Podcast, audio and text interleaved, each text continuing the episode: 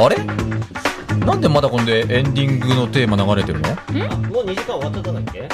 え何？言ってんのいやそうじゃなくてあの今時報またいだの。あのほらテレビ番組とかでよくあるじゃないですか。あの CM のあとまだまだ続くよ的なあんな感じなこの後もあるよ。そうそうそうそう。ほらリスナーさんチャンネル変えちゃったら大変だから、うん。あえてこんな感じでお届けしておりまあそういうことか。すはいはい。えってことはこれ生放送も始まってるっていうことか？そうだよ。だって3時になったもん。あ。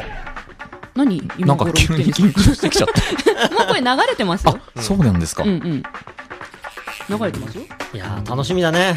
2時間ね。はいこれから2時間の生放送が始まります。なんかロイさん余裕ですよね。やっぱさすが慣れてらっしゃいますね。任せておいてください。ででも今日深澤さん緊張してないって言ってたじゃないですか。緊張してないよ全然。本当に？なんでそんな縮こまってんですか？きき緊張してない。よ もうね私はねどんだけ汗かいてもいいようにもう半袖でスタンバイしてます。あなるほど。はい。もう脇汗ずだから。うんあんまそういうの言わないでよ生放送でちょっと。ほらでもほらしんちゃんも脇汗出てもいいように黒いの着てきたんでねそうよくわかりましたね。さすが！バレないようにね。言ってよ。言ってよ。はいあのそろそろ番組始めましょうか。そうですね。はい始めましょう。じゃあ深澤さんお願いします。え俺？あ。俺俺がなんか言うの？うんあそうなんですか？じゃあ、えーこの後スキルアップ生放送始めたいと思います。はい。スキルをアップすれば。スキルをアップすれば。スキルをアップすれば。スキルアップなんて簡単だ。目指せ。スキルアップ。スキルアップスキルアップ。せーの。こんにちはビジネス数学の専門家深澤慎太郎です。まるっと空気をつかむ MC 丸山久美子です。イングリッシュドクターの西澤ロイです。さあとうとう始まりました。目指せスキドアップ番組初の2時間生放イエ送土曜スペシャルをお聞きの皆様改めましてこんにちは。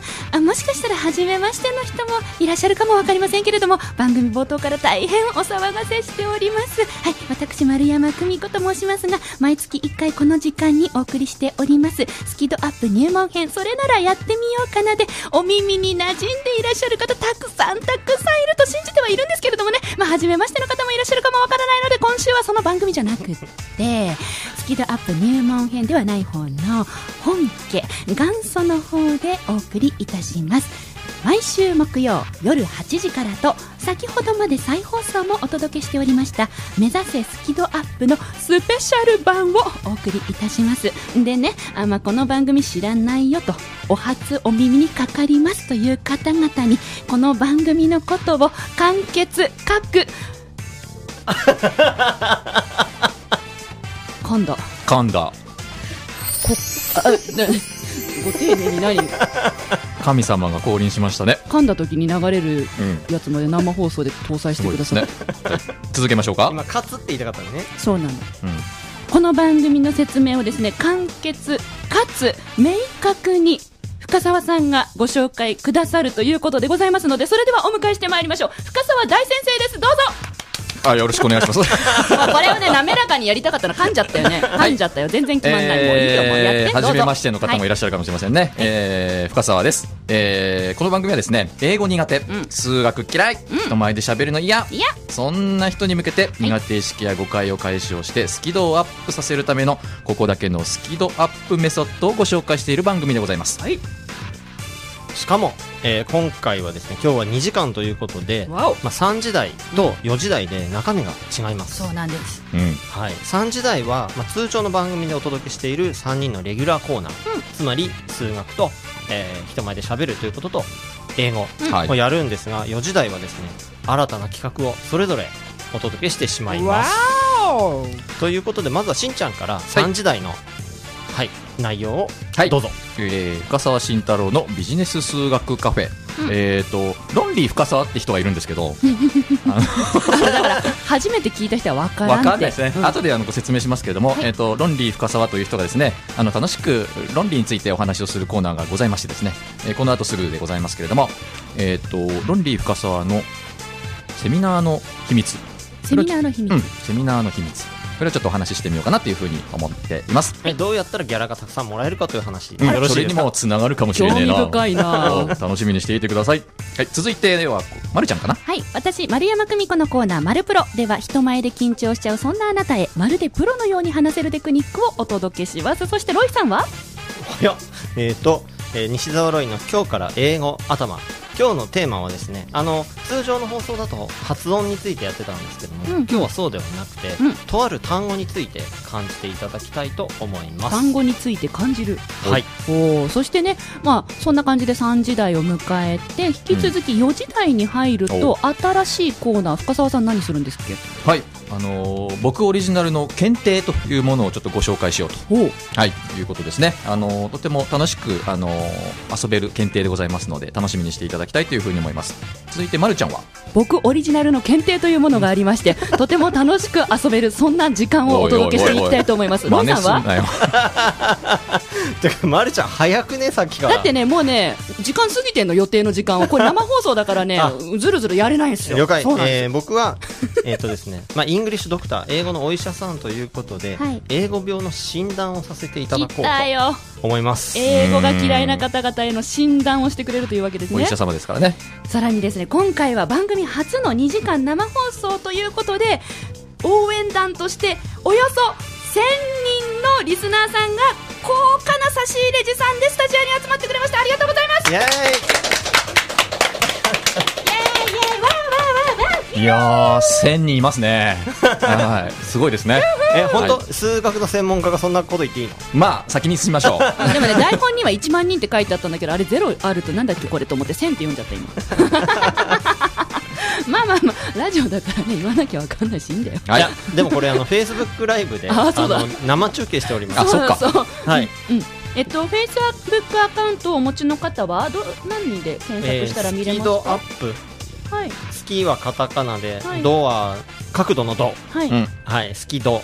でアップ UP アップとかって入れていただくと多分出てくるんじゃないかなと思いますのではい、見つけてください。頑張って見つけてください。ということで、でぜひあのそこのコメント欄に書き込んでいただいたり、ぜひそのシェアをよろしくお願いします。お願いします。はい、お願いします。い。やーもうやっぱりね、こうなるよね。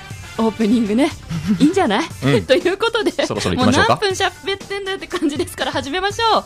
目指せスキドアップ番組初の2時間生放送いよいよ開講いたします。さあ噛んでも出現してもカットもやり直しも聞きません。この生放送だから最初に言っておきます。ごめんなさい。ということでバービーボーイズの曲どうぞ。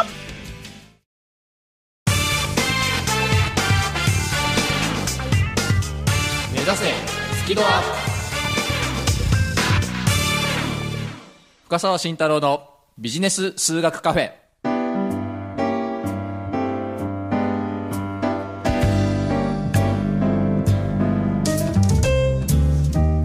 ロロロロロロンリーです。ロン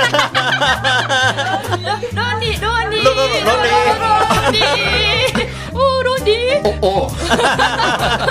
えー、皆さんこんにちは、えー、ロンリー深澤でございます、えー、ロンリーのことを分かりやすくお話をするビジネス数学の専門家深澤慎太郎ですけれども、えー、ロンリー深澤ずいぶん定着しまして、そうですね。おかげさまで。すごいですね。フェイスブックライブページにもものすごくロンリーロンリーとコメントをたくさんいただいております、ありがとうございます、はい、ありがとうございます。あのつい先日ですけどもちょっとびっくりしたことがありまして。なんでしょう。あの真面目な、うん。あの企業研修のご相談、うん。打ち合わせをええ。していた時なんですよ、はい。あのわざわざ名古屋からですねあら。企業さんが来てですねあら。深澤先生にご相談がありますと。ええわかっ打ち合わたわかった。打ち合わせしてたわけですよ、わかった。なんでしょう？深澤先生じゃなくてロンリー深澤に来てほしいうん、そんなようなこと言ったんです あの真面目な打ち合わせの最後にですねところで深澤先生あのロンリー深澤って何ですかって言われたん。ですよ質問をそう。ですすんごい真面目な話して後に。ご質問をいただいて、ね、ご説明させていただいて、ええ多分リスナーになってくれるんじゃないかなと。ありがとうございます、はいおかげさまで。納得していただけたんですかね？はい多分。多分。ね、まあ、少しずつですね、論理深さも浸透してきたかなというふうに思いますが、えー今日はですね、あのー論理深さがそういうセミナーとか研修とかでやっていること、やっていることやっていること。多分それをやってるから、うんなんだろうな、企業さんからもう一回深沢先生にお願いしますみたいな。うん。あの、そうじゃないかもしれないけど、多分それをやってるからじゃないかなっていうものが一つあるんですね。ほなうんえ何？人気の秘密的な？人気、そうそうそう、わかりやすくてそうかもしれません。うんうん。まあ、結果として、ごめんねっちゃって自慢になっちゃうけど、あのー研修のリピート率100%なんですよ。マジですか？マジです。えそれあれでしょ？なんかう数字のほら、裏を読まないといけないからね。そうそう。あれあれでやめなさい、今数字の話はやめなさい。はピンポンピンポンピンポン。はい、はい、なしはい、どうぞどうぞ、じゃあどうぞ。はい。大規模な死者誤入をしているなるほど あ、50、そう51ごとかね。51からは100になる的な違いますよ、そんな姑息なことしないよ。リピート本当、うん100%ってすごいですね。はい。あのね、その本当の理由はわからないんだけども、もちろん本人には。だけど、僕があの、こだわってやってることが一個あるんで、はいそれをちょっとご紹介しようかなと。わ聞ねきたいもしかしたら、このね、リスナーの皆さんのどなたかにはなんかこう参考になる話になるかもしれないので、うんちょっとそれをシェアしようと。いうことでございます。お願いいたしますおっす。えっとですね、はい先週のこのビジネス数学カフェで、うんあの、論理の話を先にしちゃダメだよっていう話をしたの覚えていますか？言ってましたねうん。うんうんあの、人間は論理と相性がとても悪いから、はいいきなり正論や理屈っぽい話をしちゃダメなんですと。うんうん先にこう感情の話をするんだよ、みたいうんな。言ってた言ってた言ってましたね。はいうん。自分でやっぱ言うからにはですね、自分でやってないとおかしいんじゃないかなと思うんです。でしょうねね。じゃあな、それどうやってるかということなんですけど、あの、結論か、またこういう言い方になっちゃうけど、結論から言うと、いいんじゃないですか？数学っぽくてね。あのー僕はセミナーとか研修では、あの一番最初うん冒頭ね、あの、感情の話を必ずするんですね。感情の話そうです。いきなりその、れうん、感情の話。じゃあ、例えば、うんよくセミナーの先生とかがやっちゃうのは、いきなりう、ん数字に強くないと成果が出ませんよ、とか、べーべーできるビジネスパーソンは数字に強いんだぜ、ベイベーとか言うわけですよ。いや、嫌な感情をなんかそうそうそうそうそうそう。言ってることはたし、ただし、正し、正しいのかもしれないけど。噛んだ噛んだ噛んだやめなさい噛んだので効果音くださいお願いしますシャラララシャラララララ入ります。あ、入りました。ああ、流れちゃった。ね、言ってることは正しいかもしれないんだけど、今日は噛むとこのね音声が入ります。そうじゃないよね、ということなんだよね。だから、はい。だから最初に何を言ってるかっていうことなんだけどね、いセミナーとか研修で。僕がまあよく言うのは、あのーね、今日ここに来た皆さんは、はっきり言ってモチベーション全然ない人たちかもしれないけど、え、あるある。あ、あ、あ、びっくり。って言うのね。あ言うのねうんはあえて言うんですね。うんだけど、ついこの間僕が経験したことなんだけど、あの、耳のね、いわゆるその、聴覚に障害のハンディキャップのある方はい。からメッセージをもらって、はい。あの、僕はどうしても深澤先生の研修を受けたいんだけど、まあ、あの、ハンディキャップがあってちょっと難しいんですと。うんだから、深澤先生の研修をうんこう字幕で見れるようにしてもらえませんかっていうメッセージを先日もらいました。嬉しいメッセージ。まあ嬉しいです。でも嬉しいんだけど、同時にも思ったのね。はっとしたんです。そうかと。あの、誰もが受けられるわけじゃないんだと。うん、うん、うん、う。うんん。受けたくても受けられない人っているんだなって。なるほど。まあこの仕事してても忘れちゃうようなことを気づかせてもらったんだよね。はいだからそういう話をするのね。うんだから皆さん買ったりかもしれないけど、今日のこのセミナーは受けたくても受けられない人もいるよねと。ほううん。そんな中今日一日一緒する、ご一緒するわけだから、まあやっぱりいい時間にしましょうよ。みたいな、なんかこう、感情の話だよね、これね。うん、うん、ううんん。こ心にちょっとアプローチするの。そ、それを話してから、うん。ちょっと理屈っぽい話をする。それだ、これだけでも全然違うんですね。やっぱり。うん。ついてきてくれるんですね。最初に感情の話をしてから、さあ、理その後にそう、そうですね。まあ、ちゃんと伝えなきゃいけないことを伝えますと。うん、うん、うん、うん。まあ、まさに先週お話ししたことだよね。メモこれね。メモってますね、まるちゃんにもい。や、リピート100%になりたいんで。あ、そうですか。欲しがりますね。そうです。仕事いっぱい欲しいんです。すげえな。名古屋の企業さん、マルプロも聞いて、ね。ちょっとちょっとちょっと。でね、えっ、と、最後にもやっぱ感情の話するんですよ。うん。あの、もう一通りセミナーが終わって、もう99%終わってるんですけど、はい一番最後にやっぱりちょっとハートの話をするんですね。うん僕ね。まあ、例えばですけど、その、まあ仕事ってその、会社のためとか、はい世の中のためとか、あの、まあお客様のためっていう側面もあるけど、うんうんでも、じ自分が嬉しくなるためにやるっていう発想もありなんじゃないみたいな。仕事をうん自分が楽しむ、さあ嬉しいために。自分がやりたいからやるとか、わかる自分がときめくからやるとわか、かる。誰かに褒めてほしいからやるとか。わかる。うんすごくよくわかる。え、ロイさん？まあ、聞こうじゃないか。うん まあ、いろんな考え方あるからな。だから、その、まあ、だ誰かにこう、認めてもらうときに、やっぱり、言葉に数字があった方がはい、分かりやすく伝わったりするよね。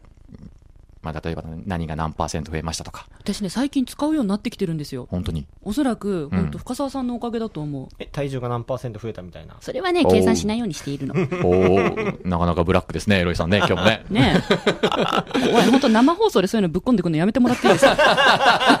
ね、ちょっと困っちゃう時あるよね。うん、まあ、要するにですね、あのーまあ確かにそうだよねっていう心の話？うんううん。ん。ね、この人がときめきなんてちょっとね、なんかこう、痒くなるような話かもしれないんだけどいえいえ、でもね、現場では言うんだよね。やっぱり人間だからときめきたいでしょって。うん。うん、その時に、やっぱりそのわかわかりやすい数字とかがあった方が、褒めてもらう確率も高くなるから、うんうん数字と仲良くしてみたら、みたいな話をすると、なんかこう、納得して帰ってくれるんですね。思ったんですけどね。はいきっと深澤さんがはいろんな感情をお持ちなんでしょうね。ん？どういうことでしょうか？感情をいろいろ感じるからこそそういう話ができるんだろうなって今思いました。これは褒められてるんでしょうか、ロンリーが今？ロンリー深澤のことを褒めています。あ嬉しいなあこんなところで褒められちゃって、俺どうリアクションしていいかわかんねえよ。でもね、ロイさんが多分何か落としてくるから気をつけて。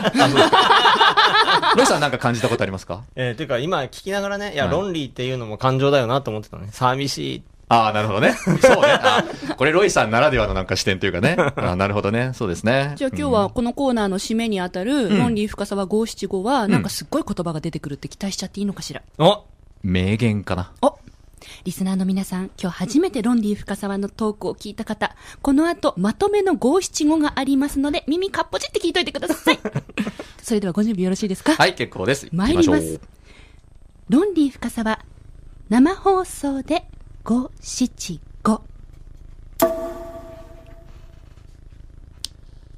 挟み込む。論理と感情。愛込めて。おー、愛込めて。かっこよかったでしょ？今ちょっとかっこよすぎて、うんディレクターさんが音声間違えましたね。生放送ならではですね。これもね、生放送ならででは、はですよね。私たちのせーの、ロンリーコールで締めたいと思います。ありがとうございまの、す。スタジオに入ってくれてるリスナーさんも全力の声で出してください。なんせ1000人いるからすごいこ声が流れる。いきますよ、せーの。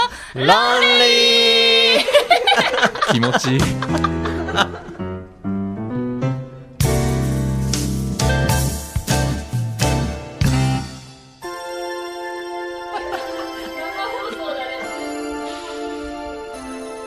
えーリピート率100%の深沢慎太郎が好きな曲です。光源氏、勇気100%。スキドをアップすれば、スキルをアップすれば、スキルをアップすれば、スキルアップなんて簡単だ。目指せ、スキドアップ。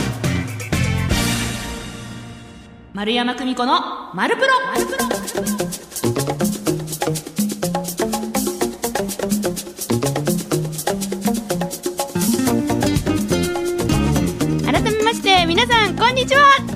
こんにちは。まるっと空気をつかむ MC 丸山久美子がお送りいたします。生放送バージョンの丸プロです。よろしくお願いします。イェ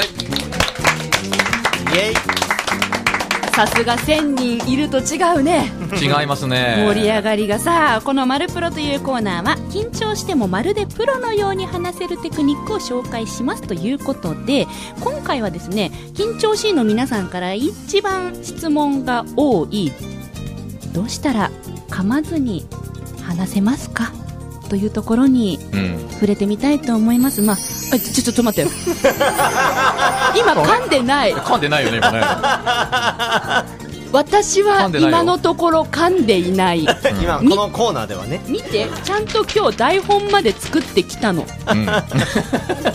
すごいんだからもう30秒刻みで書かれてんですから。わほら行きますよ。今オンタイムで入ったんですからねもう。というわけで、えーね、ラジオでお聞きの皆さんもぜひぜひ最後までお付き合いをよろしくお願いします、まあ、このね緊張したら噛まずに喋れるようになりたいという方多いんですけれども私も実際いろんなシーンで、まあ、噛みまくっているわけでね。うん。うん。うん。だからさ、どうやったら噛まずに話せますかっていう質問の相手間違ってないかな大丈夫？でもありがたいことに、うん。私に質問いただけるということで、うん。まあ、お答えをしたいという気持ちがあるわけですよ。いや、私が知りてえよって話じゃないいや、私は一応ノウハウは持ってるんだけど、今日ロイさん、だから生放送であんまりそういうの早くやりなさいよね、30秒刻みで台本作ってるんだって。まあ、まあまあまあまあ、要するに、あの、こう噛んじゃう、私は緊張しいだからよく噛むんですけれども、だからこそ生み出したテクニックというものがありますので、今日は3つのポイントをお伝えいたします。えラジオの向こうの皆さんも、ぜひ紙とペンがあったら、お手元にご用意をお願いします。さあ、それでは早速、皆さんにお手元で書いてみてもらいましょう。紙とペンがない人は頭の中に描いてください。では、この言葉を書いてください。東京特許許可局。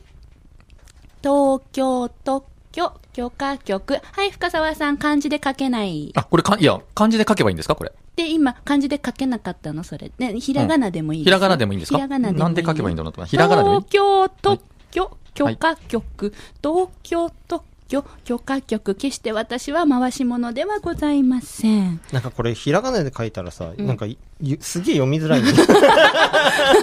まあ、ここでね、うん漢字を知ってる人とひらがなでしか書けない人がのね、いろいろ分かれるという面白さもあるんですけれども。はい。では、えー、ロイさんと深澤さんに代表していただいて、はい東京特許許可局を早口で言ってください。3回行きましょう。3、これ同時にに言えばいいですか？1、お願いします。東京特許許可局もう一回。東京特許許可局。ラストもう一回。東京特許許可局。はい、言えないですね。まあまあ、ほぼほぼ言えない。言えないよね。これね、やっぱり噛みやすいのね。で、うん実際にね、台本に入ってることもあるんですけれども、うん今日はこの東京特許許可局を例に、噛まない言い方をレクチャーさせていただきます。はい。はい。実はこのノウハウって前にマルプロでも伝えたんですけどね、今日生放送記念ということで改めてお伝えをします。はい。マルプロで聞いたことある、覚えてるという方はぜひ、今やってみて。私前なんて言ったっけ？これを噛まずに言えるテクニック教えたよね覚えてる？うん、やったよね、これね。はい。というわけで、ほとんどの方が、ん？って顔をしたので、もう一回やります。うん。はいお願いします。スラッシュを引きます。スラッシュ、斜めの線を書き込んでください。で、区切るわけね。そうそうそう一個一個の言葉を区切っていく。じゃあ、どこ区切るか。まず、東京スラッシュ。特許スラッシュ。許可スラッシュ。局になります。はい。はい。今、東京特許許可局が4つの言葉に分かれましたね。は。はいい。こうやって分かれると、ちょっとね、言いやすくなるんですよ。皆さん声に出して言ってみてください。どうぞ。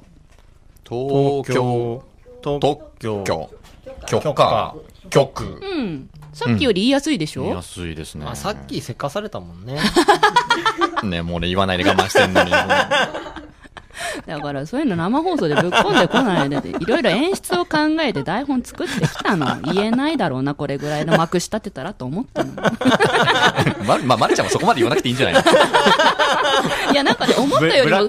そう、思ったよりも今日スムーズに進んでてね。あ、そうですか。そうそうそう。何よりでございます。まあはい。こんな感じで読みにくい言葉かん噛んじゃうなって思う言葉があったらスラッシュを引くと噛まなく読みやすくなりますのでぜひ皆さんうん。今後、ね台本にスラッシュを引くということをやってみてください。まあ、私もいろんなところで失敗をしてきたわけです。こういうスラッシュ引かないで、わちゃって噛んじゃって、うん。なんか偉い人の政治家のさ、なんかゲストさんとかさ、あ、なんか大臣とかね。そうそう、どこそかのすごいな何十億とかの会社の社長さんの名前とかさ、う。うんんうんうんうんうん。やっぱね、スラッシュ引くようになってから、噛まなくなったのね。噛みづらくなった噛。みにくくなったのね。というわけで、まあ私の失敗もね、皆さんのこう巡り巡って役に立ったらいいなというふうに思ってはいるんですけれども、まあせっかくですので、マルプロといえば、このね、方の曲をかけなければ、はい。まあ当然ですよね。はい。ではちょっと小休憩ということで、安室奈美恵ちゃんのコントレイルをお届けします。どうぞはい。マルプロということで、緊張しいの方でも、まるでプロのように話せる話し方テクニックをお届けしております。後半戦いきますね。はい。よろしくお願いします。ありがとうございます。うん。前半では東京特許許可局のような言いにくい言葉を言う場合は、スラッシュを引いて言葉を小分けにうんすると噛まずに言えるよというテクニックをご紹介しました。はい。実はあと2つポイントがあるので、おそんなにあるんですか？そう、今度はね、東京特許許可局はもう噛まずに綺麗に終わらせたいから、もう言わない。今度、な、そうですか。一回も噛まなかったね。うんそうね偉い。うん。ね、もうここで終わりにした方がいいよね。なんだって？何でもないです。先進んでください。ね、皆さん、こう、人前で話すときにぜひ台本書いてくださいって私はお勧めしてるんです。緊張しいほど言いたいことを忘れちゃう、頭が真っ白になるから台本を書きましょうねって勧めているんですが、その台本の書き方のテクニックをあと2つお伝えします。はい。ちょっとね、これ見てください。ロイさん、はい。上の台本、はい。ち結構字ちっちゃいですね、これ。え、読む？いうん、ちょっと、ちょっとバーッと読んでみてもらっていいですか？時刻は午後3時丸分になりました。スマイル FM 土曜スペシャル。今日は目指せスキドアップ番組初の2時間生放送スペシャル版をお送りしています。うん、とかってね、なんかブワーって書いてあるんですよねうん。で、これはちなみに、今、ロイさんに読んでもらってる、見にくいって言ってくれたその台本は、文字のサイズを9ポイント、うん。ワードで書いているんですけど、文字を9ポイントで書い9ポイントてあって、で、ほぼほぼ開業はしてないです。だーはい。だーっと書いてる状態なんですね書。いちゃってます。そうすると今、ロイさんが受け取った瞬間には読みにくい、見にくいって言いましたよね。ほとんどの人がこういう台本を書いています。ああ、なるほど。なぜなら、ワードってポチって開いたら、うんだいたい10.5ポイントとか10ポイントぐらいに自動設定されてるので、うんそのまんまの文字の大きさで台本を書いてしまってるんですね。うん書いじゃあ、ロイさん、ちょっとその台本下に、はい。同じ文章で別バージョンがあるんですよ。おちょっと字が大きくなって、はい。はい。いろいろ、これ読みやすそうですあ、ね。読みやすい。ぜひちょっと読んでみてもらっていいですか？はい。時刻は午後3時丸分になりました。スマイル FM 土曜スペシャル。今日は目指せスキドアップ番組初の2時間生放送スペシャル版をお送りしています。はい、ありがとうございます。ロイさん、この台本ね、ほぼほぼ初見で今、初めて見て読んでるんですけど、ん今の方が読みやすかったですよね。もう断然読みやすいですね。ちなみにこの読みやすい台本は文字の大きさを14ポイント。で、開業をしていて、スラッシュも書き込んであります。あ、開業してさっきのスラッシュも。そうなんです。で、今日は Facebook でライブ配信をこの番組しているので、ちょっと後で写真撮って載せておきますね。こんな感じで台本の作り方にもコツがあります。ぜひ緊張して噛みやすい人は今日お伝えした3つのポイント。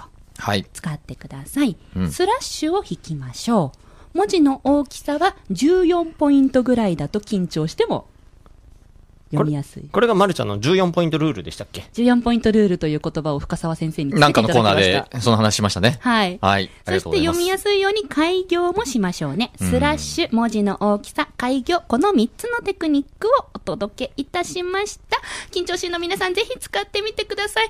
滞りなく進みました。マルプロ以上をもちまして終了させていただきます。誠にありがとうございました。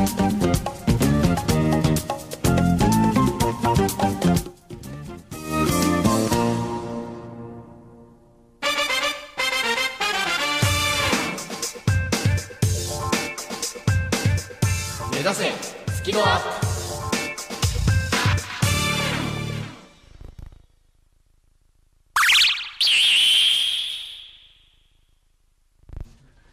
なんかお薬出そうになりました、今。ねえ、いきなりね。キュピーンって言いましたよ。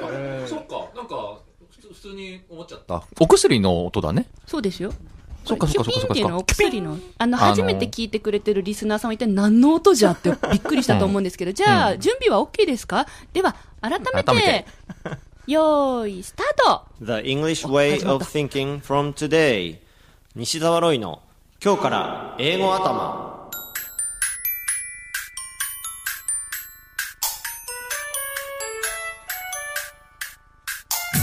このコーナーは西澤ロイ FFC ロイ友会の提供でお送りします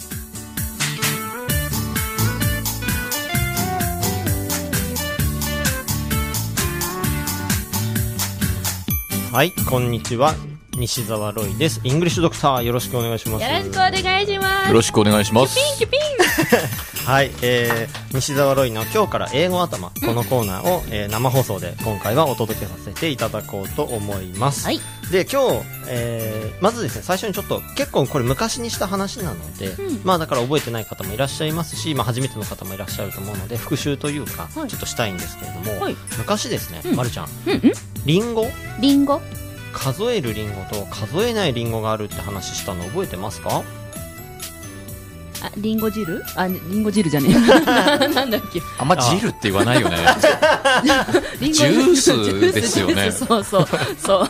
それを言いたかった。ごめんなさい。ねちょっと趣ある日本人なもんで漢字変換しちゃった、久美子さん。気をつけて。え？あれ？合ってる？まあ大丈夫です。あよかった。はい。で、うん。えっ、と、これはリンゴです。うん。じゃあ、しんちゃん、しんちゃんにちょっと英語にしてもらいましょうか。これはリンゴです。This is apple. おありがとうございます。はい。まあ、で、普通、なんていうんですかね、この質問すると、多くの方が顔、This is an apple ってうん返してくるわけですよ。で、ドヤ顔するんですね。うんうんうんはい。で も今抜けてたんだね。でも今この人は、あんを入れないでドヤ顔している。はいまあまあ、いいんですけど、はいいいんですけど、はい。で、まあ、this is an apple が正しいって習うんですけど、んまあ、an apple って言い方すると、まあ、漢詞のあがついてるわけですよね。うんそういう時は、そのリンゴが数えられる具体的な形を持っているってことを表すんですね。うんうんだから、丸ごとのリンゴを思い浮かべていただいて、うんうんそれが目の前にありました。うんそれを指さして、うん This is an apple うんっていうふうに、その an apple という言い方をするってことは、数えられるというのが、まず前提にあるんだといううんことなんですね。言ってた言ってた。うんはい、で、実は This is apple。まあ、しんちゃんが言ってくれたように、うん This is apple っていうのも実は正しい英語なんですね。はい。で、その場合どうなるかっていうと、うんその apple っていう名詞を数えない形で使っているので、はい。なので、あの、具体的な形がないことを表すんです。だからさっきのうんジュースでございますか？そう、例えば、じゃあ、まあ、ここになんかジュースあったとして、うんあれこれなんだっけ？で、ちょっと舐めてみました。うん。あ、リンゴだ。This is apple. そうそうそう。うんそしたら This is apple。はね、数えないですね。そう、だからアナポーとは言えないよね、その場合。うんうん。みたいな感じで、だから同じ、なんていうんですかね、一個の単語が、この単語は数える、この単語は数数えないっていうわけじゃなくて、数えることも数えないこともあって、うん。数えるときには、あ、なんとか、例えば、あ、book とか、books みたいな言い方をするんだけども、数えない形っていうのも、り一緒に使えるんだよと。うんうん、別にどっちもあんのよって話でしたよね。そうそうそなんかどうしても青つけなさいとかって、うん学生時代に習いがちなんだけど、そうじゃなくて、何を指し示してるかで選ぼうねって話でしたね。そうです。それを感じてくださいとはい。いう話でした。私そこ得意なの。はい。私そこに苦手なの。知ってます。はいで、では今日のテーマに行きたいと思います。あはい今日のテーマ、噛んじゃった。交換お願いします。いいな、今日はほとんど私でこの交換は使わないで、皆さんにね、こう対応していただいて、本当ありがたい限り。いい結構ね、噛みますのね。よ、人間だもの。人間だもの私たちだもの系、ダモノ系。なんだよね。はい、わかりました。というわけで、ロイさん。。はい。で、今日のテーマは、ペンソー、鉛筆です。ほう。ペンソペンソうんで、まずですね、えー、しんちゃん、まるちゃん、鉛筆使います？最近。あ、使わないわ。最近は使わなくなりました昔ね。削るのすっごい好きでしたけどね。うー。うんん。最近は使わないです。そこなるほどスルーなんだ。いいよ、どうぞ。生放送だから、ね。で、でね、鉛筆って、どうですかね？数えそうですか？数えなさそうですか？え、数えるんじゃない？うん一本、二本、三本だし。あ、ダース？ん？何、うん。でまあ、も数えてるね。そう、全部数えてますよね。うんだから、まあ、a pencil, two pencils うん。みたいな感じで言うのが普通なわけですよ。はい。はい。でも、実は数えない鉛筆もあるんですよ。数えない鉛筆？数えない鉛筆、いや、ないんじゃないかな。って思うんだけど。なんかすっごい緻密にこう、なんかタワー式にグワーってなってる、なんか模型状になってるとあか、、鉛筆一本ね。鉛筆でこう、こうガーガーっていうね、鉛筆タワーみたいなやつ？違う。違う。あ全然違う方向行ってるよ、俺ら。はい、じゃあ全然わかんないみたいなんで、薬を。ください。キュピンきますよ。リスナーさんキュピンきますよ。そっかそっか、この時の音だよね。そう、これが正しいキュピンです。では、今回の薬をお出しします。鉛筆削りあったね。鉛筆削りが何？鉛筆削りってありましたね。鉛筆削りが何？まるちゃんの得意なやつ。うん、私は手で削るの。うんあのね、黒い部分がいかに長くこう出せるかっていうのを楽しむっていうのをさっき言いたかったなるほどそうなんですか？聞いてくれてありがとう。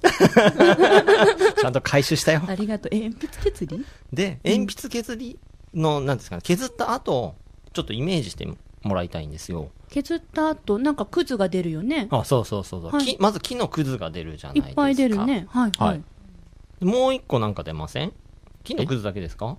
黒いやつ。あ、そうそう、黒い、うんなんか粉のようなものでしょうかね粉のようなの出ますよね。かけるとこだよね。かけるとこも削れるから。うんうんうん。うんうん。でね、例えば、その、鉛筆で描かれた絵をちょっと考えてもらってて、はい。それのことを、はい。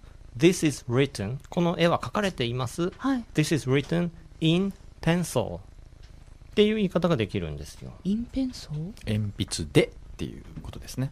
鉛筆でだと with a pencil あ with なんですか？違なんでいいの？です。インなんですね。なんか。インってなんか、中とかって意味がある気がする。え、なんなの？なんなの？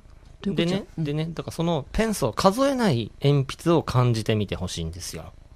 数えない鉛筆を感じてみてほしいんですよ。なんか、こいなんか宇宙人の言葉にしか聞こえないんだよな。いや、いいよ、大丈夫、大丈夫。私、私ついてってる、大丈夫。いや、てか、大丈夫だよ。ほら、これ今生放送でしょ？時間内にね、感じてもらえるかね、ちょっとね。数リスナーさんついてきてますか？ら。私はね、私は今のところなんかね、やる気が出ているから、ロイさんどうぞ続けて。だからその削ったその黒い粉みたいなのってえ、え、あれをなんとなくイメージしてもらうと、あれでも形のない鉛筆そうよね。のなんか特徴的な部分ですよね。そううよね。ん、まあそうですね。あれも鉛筆っていう捉え方もできますね。そうそう。で、その黒い粉を触ったりすると手がこう黒くなったりうんうん、指先黒くなったりしますうんうんうんよね。うん。なんか濃淡とか出ちゃってね、こうね。そうそうそう淡いところがあったり、濃いところがあったりね。うんそういう鉛筆で描いた絵もありますものねなんか。そういう質感って、ええ。ペンソーとしか言えないんじゃないかなと。お来たよ。まるちゃん来たはい、わかった。ごめんなさい、ラジオなのに、ラジオなのに。すラジオで無言はいません、やめて。すいません、ごめんなさい、ごめんなさい。ラジオでいや、これでもね、無言はやめて一生懸命なの、俺。どうにかして感じようとわから。ないならわからないあ。そうだね。はい、すいません。丸山先生すいません。本当に申し訳ございません。だから、そのえー？だから、あるよ、こういう1本とか2本の鉛筆以外も、はいその、粉、粉？粉だったり、その鉛筆で描かれた絵の中のう、ん。つぶつぶうん。とかも、ペンソーなのよ。そう、だからすりおろしリンゴみたいな感じで考えてもらうおと、うすりおろしちゃったあ。れもリンゴですもんね。そう。で、アッポーとしか言えないわけですよ。うん。で、同じ感じでもう粉にしちゃったみたいな、その、うんなんですかね、うんもう書いた後の、鉛筆の後とか、うん。はあ。それはもうペンソとしか言えなくないですかと。ー。はい。あ、なんか、お来たはい。なんか、すごいね、生放送中にちょっと来ましたね。感じてきた。よかった。そこわざと吐息混じりに言わなくていいとこあそうやめない方がいいね生放送だからそれはね。あ、そうあそうね。はい。そう、P ないからね。あそうね。失礼しました。あ、なるほど。はい。はい。少し近づけた気がします。はい。うん。ということで、無事にええ二人とも、ええあの、感じてもらえたんですかリスナーさんはどうですかね。ペンソーを感じていただけましたでしょうか？このね、ロイさんの英語の教え方が楽しいのよ。うんやった1000人のリスナーさんから、はい、拍手をいただきました。いありがとうございます。や、時間通り来ましたよ。はい。ということで、まあ、あの鉛筆を感じていただきました。はい。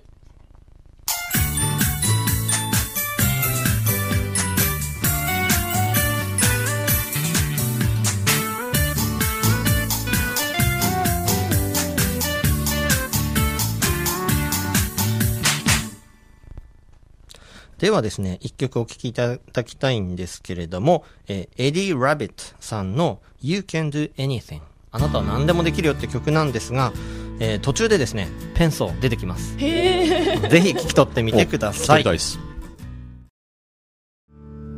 ロイさん、Facebook のライブ配信から清水哲夫さんコメントくださってます。お、清水さんありがとうございます。はい、ロイさん、アンアップル、プルの発音 L を含めお見事うわ、やった。ごめんなさいね、私が完全に全然発音できなくて。アナポー。おー。おーアアップルもちょうだい。アポー。おー。はい。ということで、えーお送りしたのは西澤ロイの今日から英語頭生放送バージョンでした。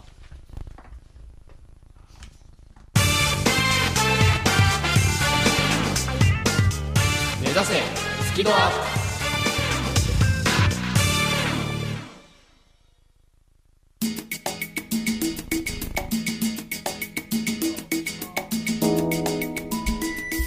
はい、時刻は午後3時50分になりました。生放送でお送りしておりますスマイル FM 土曜スペシャル。今週は毎週木曜日夜8時からと土曜日午後2時から放送中の目指せスキドアップのスペシャル版をビジネス数学の専門家深澤慎太郎と。まるっと空気をつかむ MC 丸山久美子と。イングリッシュドクター西澤ロイの3人でお送りしています。うわー前半 つつがなく。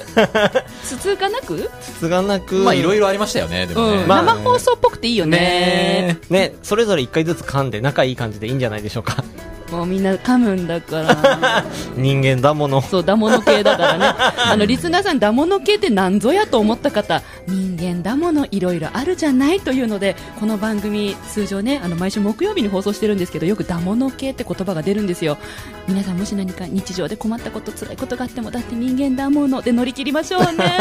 ね魔法の言葉だねこれねそうなん、何でも使えるの？うんすごい言葉だと思います料理の味付け間違えても、だって人間だもの。なんか忘れ物しても、だって人間だもの。つってね。いいね、うん、何でも使えるの。どうでした？ちなみにこの前半戦。今1時間が経とうとしてお早いですねりますが。やっぱりあっという間ですね、うん生放送よ論理が緊張してましたね緊張した？論理緊張しましたね さっきまで全然ゆゆひへいとか言ってたのにね。ねあら全然緊張してませんでも楽しかったですね結構いいよね、生放送。うん。でもね、俺もちょっと脇汗ず入ろうかな。書いてる？脇汗書いてます？まあちょびっと、まあちょっと後で見して。スタジオがその。そのシャツさ、ちょっと脇汗染みそうだから、私今日脇汗染みないように白いシャツ着てきたんですけど、うんうんうんうん。俺脇汗しみないように黒い上着を着てきました さっきバラすなとか言ったくせにね、もう。もうねでもこの後、いよいよ16時台は、あそうですねチャレンジタイムが来るんですよ。そうですよ。3人がねそそれぞれチャレンジをするとう。うん。はい新コンテンツの発表をそれぞれしてしまう。大丈夫、大丈夫？大丈夫？大丈夫？大丈夫ですか？うん、大丈夫？大丈夫、本当さっきもそうやって緊張してないしてないって言いながらなんかねやべえやべえって言って、ね。大丈夫？ガッチガチかもしれないねこの後ね。でもさっきちょっとリハーサルしたんですけど深澤さんのコーナーかなりねはい。なんか楽しい感じよね。まあ多分ね。すごい楽しくなるかなとは思います。期待してますぜ。期。待してますね、まあな。生マーナいただきました。ロイさんはどんな感じですか？まああのー僕は医者として、うんうん。あの英語病を診断するだけなので、まあ、患者さん前にいるだけですからね、え？はい、任せてください。なんでこっち見んの？私？患者さんって私？あリスナーさんにも。本当に堂々としてますよね。任してくださいって言いますもんね、うん、でちなみに今日楽しみはあのリスナーさんスタジオに入っていただいてるんですけれども、まだまだですね外にたくさん来てくださってるので、うんあちょっとこの前半後半でリスナーさんの入れ替えもうん。行わせていただこうと思ってます。本当皆さん足を運んでくださってありがとうございありがとうございます。ますさらに Facebook ライブで今お届けもしているんですけれども、コメントもね、読んでいきたいと思いますので、ぜひ皆さん Facebook ライブページ、脇亜生図ロイさんも入りましたねとかっていうコメントも来てますので、ぜひそんなの来てるんですか？はい、見てますので皆さんじゃんじゃん書き込んでください。脇汗しんちゃんも、すごいねしんちゃんも来てるよ。あの、ラジオで無言をやめて。申し訳ございませんはい、というわけで、この後4時台はいよいよ新企画にチャレンジ。緊張するけど、こんな心境で挑みたいと思います。というわけで続いての曲は、笑ってたいんだ、生き物係。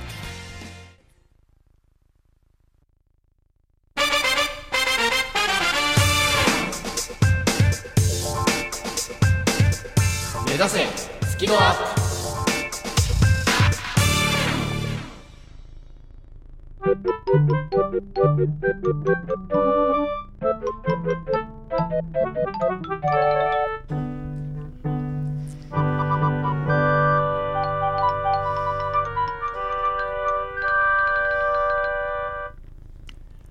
深沢慎太郎の計算しない数学検定。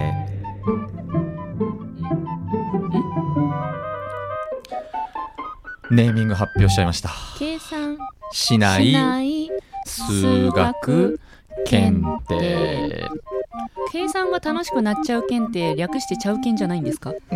数学が楽しくなっちゃう検定。略してちゃう検過去仮が先週までだったかな。はい。あまあ、かっこ仮だったんだけども、はい。まあ、正式には、ちゃうけんじゃなくて。え そんなにがっかりしなくてもいいんじゃないちゃうけんって結構気に入ってた。ええいやなもうもう一度教えて。ちゃうけんってこれな、何か分かんないからね。うん伝わんないからね。もうもう一度教えてだけどやっぱり短く簡潔にということで、はい計算しない数学検定。略して計算検定でいいですか？ダメです。難しそうだ。それじゃあ伝わんないから。難しそうだよ。え、略称はこれどうなの？え？略略しません。あ、略さはないの？い。計算しない数学検定。あら。うん。これでいきたいというふうに思います。え、まるちゃん、これやっぱね、計算検定どうそうよ。うちらでさ。今ね、まだついてってないんだよ。計算しない数学検定なんかさ、文字数多いよね。うん、いいの。まあまあまあ、あの、ネーミング決定おめでとうございます。ありがとうございます。ありがとうございます。おめでとうございます。紆余曲折ありまして、うんね、ネーミング決まりましたけど、はい。えっと、まあね、数学ってどうしても皆さんとこう距離があるというか、うん。うん、とても遠いもの、難しいもの、ようわからんものというものがね、あの、皆さんのイメージだと思うので、まあ、はいなるべくこう身近に感じていただくとうんうん。いうことで、あの、計算しない数学の問題というものを、まあ、たくさんご紹介をして、楽しんでいただく。質問です。はい、どうぞ。計算しなくて数学とは成り立つものなのでしょうか？いい質問ですね。えーそれを、まあ、今までは成り立たなかったんだけど、はいうん、計算しなくても数学を十分感じれるし、楽しめるっていうものを作っちゃえってことですね。感じれるの？うん、楽しめるの？うん、楽しめる。質問です。なんでしょうか？やたら質問が多いね、今日ね。はい。だからこ、こんななんか軽やかななんか面白そうな BGM がついてるんでしょうか、なんかね、ビジネス数学カフェとは全然ちょっと違うよね。このな BGM ね。なんかピポピポ言ってるね。なんだこれ、リコーダーかいこれは？ね、リコーダー、多分これ俺が吹いてるっていうあ吹いたの？体だ、体だ、あ、と思います。定なのね。吹いたのかと思った。はい。まあね、あの、楽しく、ね、あのー問題を、まあ皆さんに考えていただくということで、はいあの、その、じゃあ、深澤さんの言う、計算しない数学検定って、例えばどんな問題なのとうん。いうことで、うんいくつかちょっと今日はご紹介をしようかなと。やったうん。あの、こんなような問題をたくさん深澤大先生がこれから作っていきますと。いうふうにイメージしていただければいいかなと。絶対計算しないですね。うん計算しなくても答えられます。絶対計算しないんですね。はい。数字は出てくるけど、計算は必要ありません。リスナーさん、計算しないうん。問題ですから。はい。えっと、今日はね、じゃあ、3つほど問題をね、ご紹介しますので、ちょっと皆さんも、ね、リスナーの皆さんも一緒に考えていただきたいなというふうに思います。さて、それでは、早速ですけれども、第1問。もうすぐ年末ですね。年末といえば、ジャンボ宝くじ。はい。そこでこんな問題を。宝くじ。ご存知ですよね、皆さんね。えー宝くじの主催者側の利益率というのはあ？何パーセントぐらいだと思いますか？いきましょえ、何？これどうやって答えればいいですう。か？はい、4択なんですあ四択？実はいはい答えようがないもんね。うんいきます。とてもシンプルですね。A、50%、うん。B、60%、うん。C、70%、うん。D、80%、うんフリップを出す意味はあるんでしょうかって感じですけども。いかがでしょうか ?A、B、C、D。宝くじの主催者がど宝れぐらいの利益をもらうあの、宝くじってさ、みんなか、えー。お金出して買うものじゃない、うん。だから売り上げってあるんだよね。うんうんうんうん、一方、ね、主催者はやっぱり、うん。まあいろいろこうね、あの、例えばその、一等には何億円って払うわけだよ。はいはいはいはい。そういうことを考えると、はいどれぐらいが利益として残るんでしょうか？えざっくりねえもう。A がいいよ A がいいよ。利益少なくあってほしいよ私たちへ夢を還元してくれよなるほど。並んで買ってるんだよ こっちうんいいは寒いですね中うんそう、でもさ、これ、A だとしても半分しか返ってこないわけだよね。そうねうん。そういうことになるね。さあ、どうでしょうか？うんうん。まるちゃんはどう思いますか？私はもうね、これは計算する必要ないんです。直感でいいと思います。A50% A、50%。はいさあ、ロイさんは？うーんと、すいません、ラジオ的に面白くないんですけど、僕も A かなって思った。なるほど。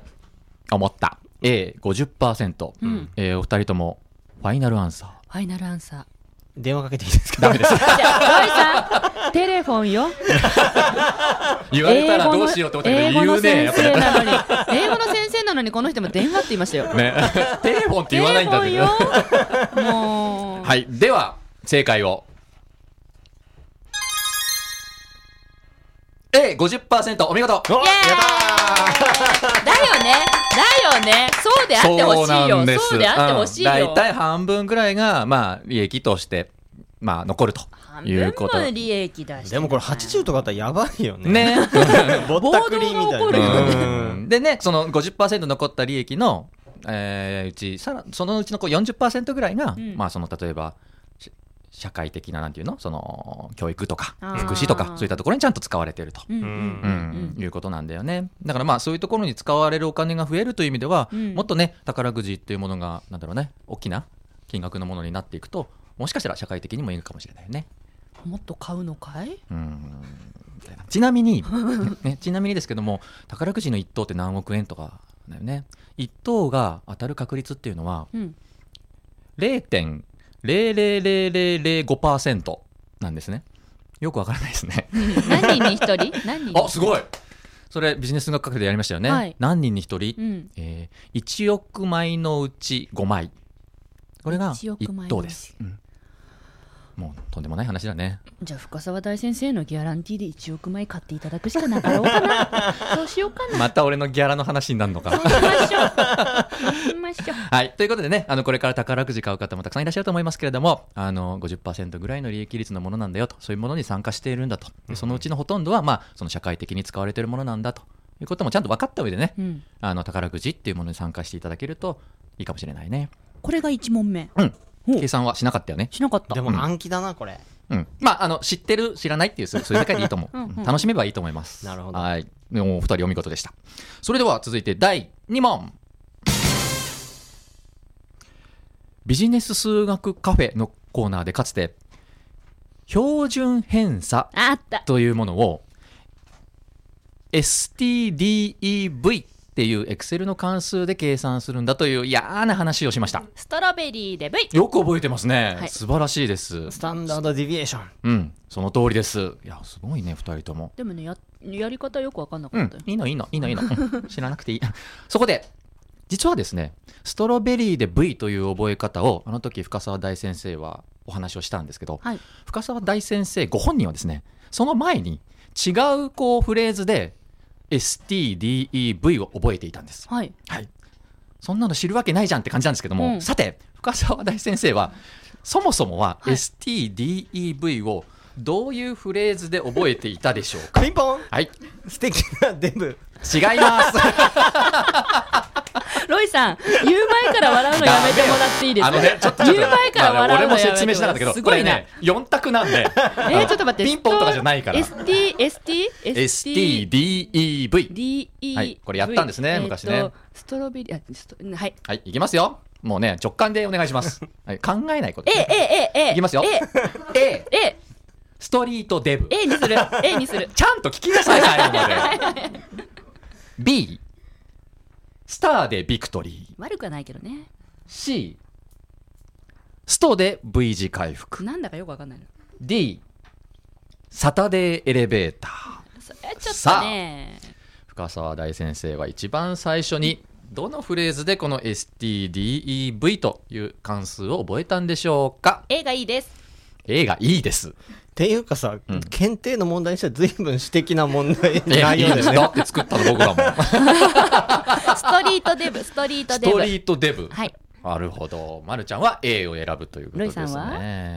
うんロイさんはいかがでしょう、えっとね、目立ちたかり屋のしんちゃんからすると、スターでビクトリー。スターでビクトリーじゃないかというこえ、なにこれ、とですね。深澤慎太郎の人格まで 踏み込んでいく検定なの、うんこれ。デブはやんないかな。え、本当？ねえ、じゃあ、答えお願いします。ね B ね、ロイさんは B、スターでビクトリー。うんうんうんってうなずいてるリスナーさんもいましたけども、さあ、それでは参りましょう。正解は、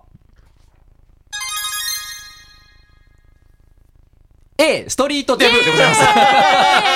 まるちゃん正解。ほら、私、深澤慎太郎のことよく知ってるから、理解してるの。よくわかりましたね性格が正反対なんだけどね、理解してるの。これも直感ですかね。ありがとうございます。ありがとうございます。あの、たまたまこんなことを考えてる時がカフェにいたんですけどね。うんうん。うん。その時にこうカフェの目の前こう、まあ、と通りをこう、ちょっと太った方が歩かれましてね。うんうん。ああ、通りを歩いている太った人だ。ああ、でストリートデブっていけんじゃんと思って。それで覚えました。皆さん、はい深澤さんはこういう男ですすいよ。ませんね。ね、完全に私的な内容ですけれども、でも、あの、いいんです。覚えられれば何でも。ということで、ね、そう標準偏差を計算する STDEV、覚え方はいろいろあるということですね。それでは、最後ですね。早いね。第3問。足し算の記号ありますね。はい。プラスですね。うん。この足し算の記号プラスの由来に登場するものは次のうちのどれでしょうか？お？A バケツ。うん。B 樽。たる C 井戸。井戸。D 水差し直感だよね。だからさ、ラジオで無言はやめてって言って。結構これみんな真剣に考えてるほほーっていう顔してるんですけど皆さん。これ、深澤さんのコーナーだから、深澤さんがなるべく声を出してくださいな。そうですね。さあいかがでしょうか。ね知らんがなっていうね言葉が出てきそうですけれども。ピンポン。あピンポンですか。ピンポンいらないんですけどねこの。はい。例の水差しで水差しでよろしいですか？水差しが何かはわからないけど、なんかプラスっぽいんで。あ。水差しっていうのはこう、ね、水をこう刺す。そのままやな。刺す？入れる？の 入れる。うん。ちょろちょろちょろって？そうそうそうそうじゃあ足されてるからいいんじゃない？はい、うん水差しだそうです。ロイさん。ロイさんは？もうこれもロイさんの直感だねいや僕も水差して思っちゃったんだよな。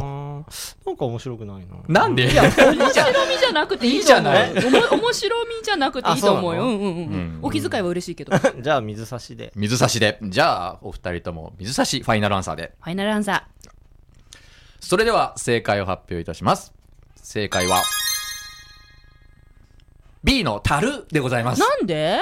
残念。なんで？なんで？だよね。なんで、うん。まあここからが本題だなはい。あの実はですねあの昔々昔あの あるところに。あるところに。昔々のさらに昔あるところに、は。い。あのー航海をしている人たち、まあ当然だから船に乗ってるわけね。あびっくりした。うん。悔やんでる方じゃなくてね。うん。海、海の方、海を。海の航海の方ね。い。きなはいり今回で始まる物語すごいよネね。ガティブだからごめんなさいねどうぞどうぞ、はい。あの、海に出るわけなので、はい。あの、お水をちゃんと確保しなきゃいけなかったわけ。う。んで、そのお水を樽に入れてたんですね、たくさん。うんうん。うん。で、その樽に入れたお水が、今どのくらいの水位なのかっていうのを分かるために、うん。最初この、水を樽から出して使ったら、はい。あ、ここですよっていうふうに横に線を引いたんです。減ったら横に線を引いたんです。はい。なのでこれ減ると引く。マイナスだ。そうなんです。これがマイナスの由来、引き算の由来。って言われた。へーちょっと平ボタンがないん。で手手でへー。ちょっとあのフェイスブックライブご覧の方もこれあの、うん。へーって書き込んでいただいて、でね、じゃあ問題は足し算じゃないで、その減った水位から、まあ何らかの理由で水を加えたときは、うん。このさっき引いた一本の線のところより上にあるわけよね。うんうん。水のく水位がね。うんうん。なので、さっき書いたこのマイナスのところは、ここじゃありませんよっていう意味で、縦に棒を一本引いたんです。なるつまり、取り消し線みたいな感じ水が増えた時はこういう記号を使うっていうルールがそこで生まれました、水を増やし足して増えたらそれはプラスって書き残しておいたんだ、さあ。要するに減る時は横に1本。面白いよ。そこから増えた時は十字でっていうようなルールがなんとなく決まった、あるんですね、うん、なのでまああープラスはあの記号というふうに言われています。ルートは？ルートはまあそれは今度にしようか。時間もあれだそうからねいうのを教えてくれるのがす。計算しない数学検定なんですか？その通りです、うん、だから今のような「へーとかうん。掛け算になるとピャッが出てくるんでね、うん。こういうのがね、んん「そんなの先生教えてくれなかったよ」とか、うんうんうんそういったことを、まあ、こうやって楽しく問題でみんなに知ってもらおう面っていう。白い面白い。ようやく面白くなってきたね。面白い。い。いやあのストリートデブも面白かったと思うんだけどな。ちょっと指摘すぎてね。そうね。はい、うん。まあということでね今日は3つほどご紹介しましたけどもここんなような問題をあのやっていこうかなというふうに思っていますのでぜひ今後も楽しみにしていただければなというふうに思います。スキルをアップすれば。スキルをアップすれば。スキルをアップすれば。スキルアップなんて簡単だ。目指せスキルアップ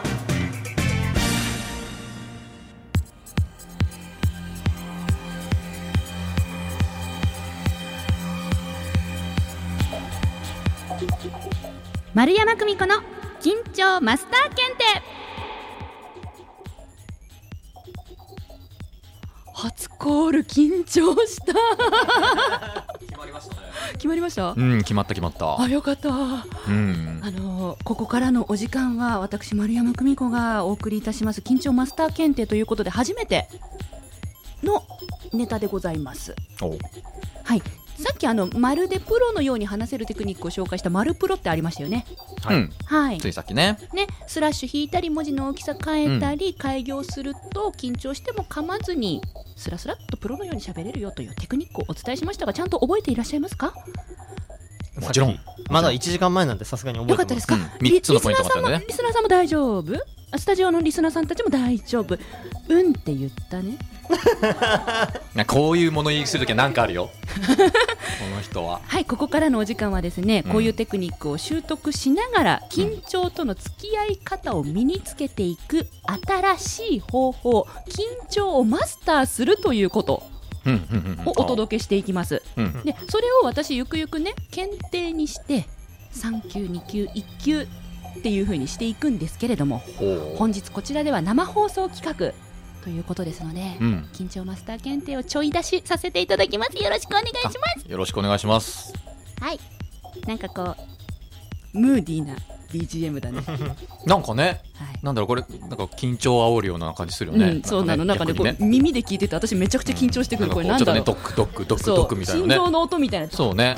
多分なんかあると思いますよこれ狙いが。いやプロデューサーは。私を逆に緊張させてどうするんだ。いでもき 緊張は悪いもんじゃないんだよね。そうなんです。緊張は良いもの、うん。なので今日はですねその絵についてお話をしていくんですが緊張マスター検定という検定の名前略して金マス。あ略すんですね、はい、略して金マスと呼ばせていただきます、そしてこの金マスをなんと本日はスタジオにお越しいただきましたリスナーさんに体験していただこうと思ってます。イエ何で？ちょっと待って拍手の拍手のテンションが低い人がいる。ーイね。リスナーさんに体験していただく。そうなんです。ほうほう。はい、それではですね、ロイさん、ちょっとね、これね、はい。下に A、B、C って書いてあるんだけど、見えないようにして、リスナーさんに1枚ずつ引いてもらってくださいませ。はい、くじ引きやります。くじ引きを今スタジオの中ではいくじ引きやります。やってます。ね。お一人一個ずつ引くんですね、さあ皆さんここのスタジオの中には今数名のリスナーさんが来てくださってるんですけれども。はい A って書いてある人誰だ？はーい。B って書いてある人誰だ？はーい。C って書いてある人は？はい。ありがとうございます。というわけで切れどころの女子3名が女性3見事当選です。おめでとうございます。おめでとうございます。さあこれはおめでとうなのか？ちょっと待ってちょっと待って。男子1人がやたら落ち着いた表情をしている。いやテンション低かったからまあまあまあね。なんか当たんなくてよかったみたいな、うん。というわけでこれからはこの3名の方々ほうほうに、何が始まるんだろはい。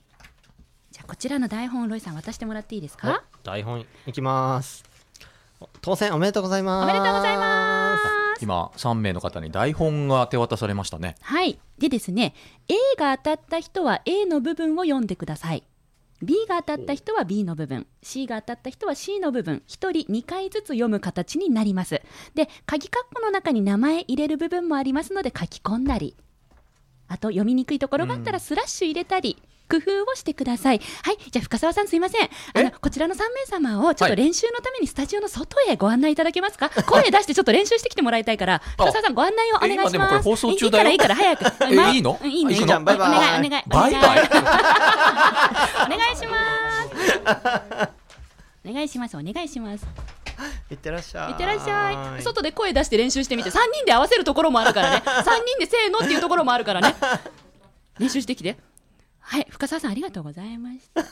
いいのかなこんないいの。いいのな生放送だし、生放送っぽいでしょ。というわけで、これからね、もう、もう、こんなことになると思ってないリスナーさんたちが、この曲終わりで生アナウンスをします。果たして、プロっぽく読めるか、リスナーの皆さん、お聞き逃しなく。では、こちらの曲をお送りしましょう。安室奈美恵ちゃんで、タイムハズカムです。お送りした曲は、安室奈美恵さんで、タイムハズカムでした。時刻は午後4時28分を回りました。引き続き番組をお楽しみください。生アナウンスを担当したのは、田代姉さんでした。なおと、相良智美でした。せーの。目指せスキドアップお疲れ様でした。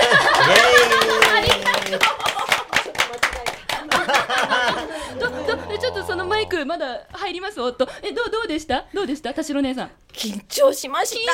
張しました。なおさんどうでした？ビビりました。りビビり緊張した。どうでした？どうでした？緊張しました。ありがとうございます。というわけでね、皆さん、ものの見事に緊張してくださいました。今一度盛大な拍手をイエイ素晴らしいでね、なんでこんな生放送でわざわざこんなド緊張の中やっていただいたかというと今お届けしているこの緊張との新しい付き合い方をリアルに体験してほしかったんです、緊張って世の中のほとんどの人がなくそう消そうとするんですけどね。でも緊張ってそもそもどんなもんなの？って一度立ち止まって考えてみてほしいんです。どんなもの？そう、今3人のこの ABC 担当してくださったリスナーさんは、うん私がやってくださいって言ったら、やだやだって言って逃げることもできた。確かうん、当たってない人にくじを渡して、ね、私やりたくないんでっていうこともできたわけ。なのに、自ら頑張ってチャレンジしてくれたんです。その結果、緊張したんですよね。つまり、緊張するっていう時は、チャレンジをしてる時なんですよ。うん。ってなるとさ緊張をなくそうってことはチャレンジをなくそうってことなわけ。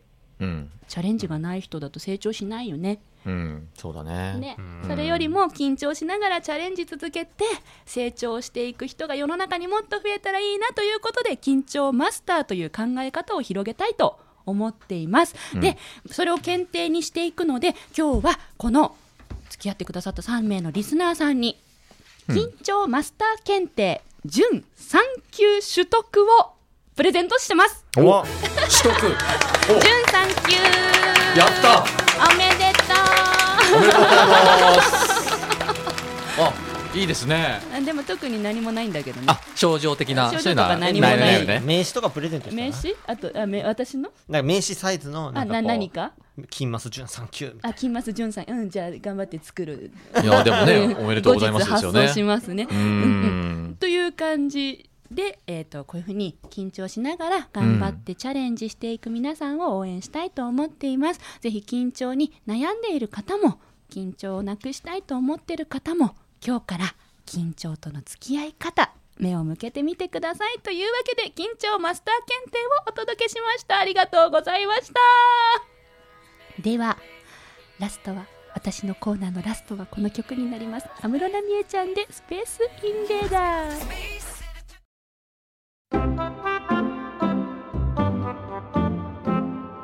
スキルアップすればスキルアップなんて簡単だ。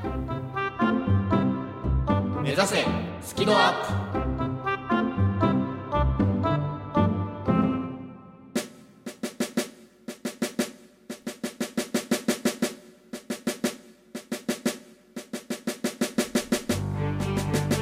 プ。西澤ロイの英語病クリニック。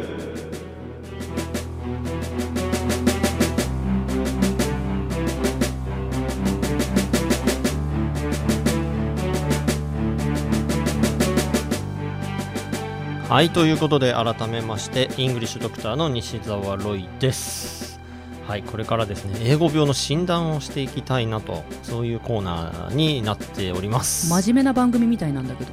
なんかいいね。なんかすごいお医者さんがねうん。歩いてくるような感じの曲ですね。などうしちゃったの、ねどどどうしたんですか？どうしたんですかね？ね。今、おまあまあまあまあ。休憩中にさっきまでお菓子食べてもぐもぐしてたそういうこと言わないそういうこと言わないの。言っちゃダメ？まあ僕はあのイングリッシュドクターと名乗っておりまして、はい。えーとまあ、英語のお医者さんとして活動しているんですけれども、まあ、あの世の中で英語が上達しないっていう方とかあと挫折してしまうって方いらっしゃると思うんです。でそこで、まあ、みんな皆さんいろんなこと考えるんですね。例えば私英語向いてないのかなとか、うん。才能ないのかなとか、うんうんうん。例えば努力が足んないのかなとか、ね。頭が悪いんじゃないかとかっていうのは全て勘違いなんですよ勘違いだそうですよ丸山さん。わうんうんでその原因があって原因は英語病なんです。お出た。病なんですね。そうなんです。ほほう。でその病気さえ治してしまえばみんな上達するんですよ。英語できるようになるんですよ。うんうん。そういうことを僕はお伝えしているんですね。はい。でまあこれまでのあの放送の中でもちょっとそのまるちゃんとしんちゃんにとある病気の恐れがあるよとお伝えしてますね。診断していただいたことがございます。うん。何かを併発している可能性があるという話も 私の場合はありましたけど、はい。まあ、その病気はエゴイヤ病という、レゴイヤ病。英語嫌い。っていう、英語嫌っていう。英語嫌だからね。まあ、特にまるちゃんが、あのーね、やだ。子供かよ。ちょっとね最近可愛い系のキャラに行きたいなと思っていて知らないよそんなの。あ 英語嫌ですよね。英語嫌ですね、うん。はい。で、まるちゃんは右脳型の人なんで、はい。エゴイヤ病の R 型。R 型です。右脳のあ R、はい、はい。うん、ライト、うん。うん。で、しんちゃんはエゴイヤ病 L 型。まあ、左脳型なんで L 型の恐れありと。左ということですか。はい。はい、まあ、そんな診断をうん。そうでしたね。したわけですし、はい。あとしんちゃんは、えっ、と、知識肥満症も併発してるんじゃないかという。ストリートデビュー違います。知識デブです。えっと、デーブデーブ。C- CH なんだ。ちょっとなんでデブの話に後なってるで考えようね。後で考えよう。しかもデブデブっていうのやめてもらっていいですか？先生なんだから。直す気まるちゃなんの代わりに、あそうあなるほどね。代わりにね、今ね。ありがとう。はい、で今日はですね新たなちょっと病気の、まあ、ご紹介というかそれの診断をしてみたいんですね。はい。どうやって？ここでやるんですね。はい。これからあの3つのちょっと質問をします。だからまあ問診といいますか、うん。あの3つ質問しますので、うん。それで当てはまるかどうかによって、まあ、この病気にかかってる。うん。とかなるほど。はい、あ私大丈夫とか、まあ、それを、まあ、まるちゃんもしんちゃんもそしてあのこれをお聞きのリスナーさんもうんぜひ診断ちょっとしてみましょうというはい。ことぜひなんですね。お願いします。はい、で、まあ、3つ質問がありますので、うん。まあ、はい、いいえでお答えいただくようなイメージですね。あはい。はい。では、1つ目からいきましょう。はい。でまず1つ目は、英語を話そうとしたときに、いろいろと間違いが気になる。はい。いいえ。あ逆だねやっぱねあ気になると思います僕は。はい、やっぱそうだよね。うん、はいですねこの質問は。まるちゃんはいいえだね。いいえ。うん。間違えちゃうもんだって。ねほら、人間だものね。れ絶対間違えるもん英語苦手だから。あそうか、はい。なんだろうなんか間違えちゃダメってなんか感覚があるんだよね、うん。僕の中にはね。完璧主義だの。ねえ、よくないとこなんだろうなきっとないやいいんじゃないですか？そうなのかな。いいよいいよ。ちょっと先生のこれはね、うんうん。あの問診を後で聞こうかなと思いますはい。まあでも、最初に言い忘れてたんですけど、僕は、あの、しんちゃんこの病気怪しいと思ってます。あや怪しいと思ってます？怪しい、怪しい。なんかにかかってる可能性がある。そうそう。まるちゃんは多分セーフなんですけど。あそうですか、うん。ちょっとドキドキ,、まあドキドキしてきたな。案の定ね今回答が分かれましたので、はい。それが結論なのかしら、ね。はい。まあ3問あるんで、はい。じゃあ2問目いきたいと思いおます。願いします、周りにに、ごめんなさい。周りに日本人がいると気になって英語で喋りづらくなる。いいえ周りに日本人がいると。はいイエスここでだからね、周りの人、目が気になって、はい、で日本人が周りにいるから、はい。英語で喋るの、えーちょっと、みたいな。えなんで、まあケースバイケースだけどまあ基本的にはイエスですね。なんで、はい。なんで気になるの？え？いやなんか日本人でしょだって。うん。だから日本人にね、どう思われてるんだろうって気になる人は結構いるんですよ。うん。もし喋れる人がいたらこう乗っかっていけば楽だし。なんかなんかなんかできないそれ。なんでだろう？あ本当に逆ですね。ね。えなんかできないんですよね。今ちょっとこの質問初めてされたんでなんでかが今言語化できないけど。リスナーさんはどっちが多いんだろうね、ね気になるね。うんはい。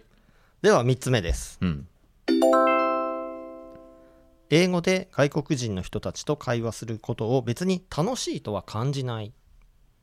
楽しいとは感じない、はい。い、いえ。いいえ。楽しいよ。まるちゃんは、まるちゃん楽しいよね。楽しいだって知らない国の人が何言ってんだか分かんないのにこうコミュニケーション取れてんのとかめっちゃ楽しくない？いや？えどえな楽しい？全部真逆だ私たち。楽しいっていう感覚はないですまあひなんか必要だったら会話はするけどなんだろうそれが楽しいとは思わない？必要不必要で会話の有無を判断するんですか？どちらかというとねこの人ね。あそう。そうだから嫌われんだよな。いや好きだよ。みんな みんな大好きだよ深澤さんのことみんな大好き。大丈夫？安心して。え泣かないの？泣かないの？生放送だ。泣かないの？みんな大好きだよ。ティッシュ取ってきて。なんかその山田くんみたいなこう、焦点じゃないんだから。すいまさ。せんでした。ごめんなさい。はあはあはあはあ。いや楽しいと思うねんでイエスですねはい。はい。ということで、うんまるちゃんは一つも当てはまらず、うん、全部いいえ。しんちゃんは僕の予想通り3つとも、あ、予想通りなんですか、これ？はい。超予想通りです。超予想通り。ほう。これは一体何なんでしょうか？はい。では、えー、診断をしたいと思います。うんおそらくしんちゃんは、英語コミュ障です。なんと？英語英語コミュ障。はい。コミュニケーション障害。コミュ障です。英語そうだろうね英語コミュ障。えあの、スラッスラッシュ切ったら、あの、噛まなく言えます。水産省農林省みたいな感じだね。英語でスラッシュ入れようか。英語コミュで、コミュ障。ねスラッシュ2個入れよなるほどう。。略して、英コミです。コミュ。これはどういう症状というか病気なんでしょうか？あ、もう、なもう大体分かってるとは思うんですけれども、はい、まあ改めて先生ですからね。うんまあその外国人の人と英語でコミュニケーションを取ることがは楽しくないわけですよ。かわいそう。い。うん、そうね。楽しいと思わないな。だってコミュニケーシションって楽しいものだと思うんですよね。うん。それが楽しくないってことは、ちょっと障害が入ってるんじゃないかと。そうか。そうだね。うん。これはなんだろう？心の病みたいな感じなんでしょうか。ほら、ネガティブ入っちゃったから、お医者さん、お医者さん、助けてあげて。ドクター、ドクター。ネガティブには入ってないけどね。これなん、な、ね、な、どうしたらいいんでしょうかこれは。はい。で、まあ、うんあの、大きく二つ、まあ、原因があるのかなと思いますので、ちょっとその辺のお話をしていきたいなと思うんです、ね。二つ原因があるそうです。はい。うん。で、まず一つ目はですね、間違い。うん。